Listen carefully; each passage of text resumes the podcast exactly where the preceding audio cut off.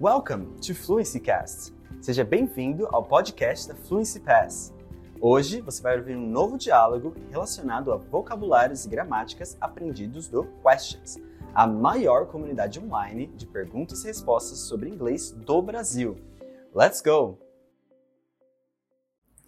Dialogue about giving your opinion. Diálogo sobre dar a sua opinião. Have you talked to Lana? Um, to be honest, we're not talking anymore. Why?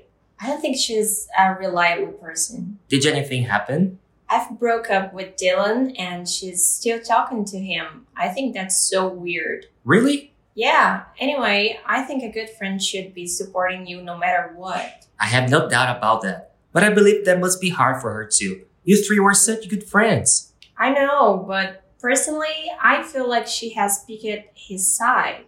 She asked me if you were doing fine last week. I think she worries about you.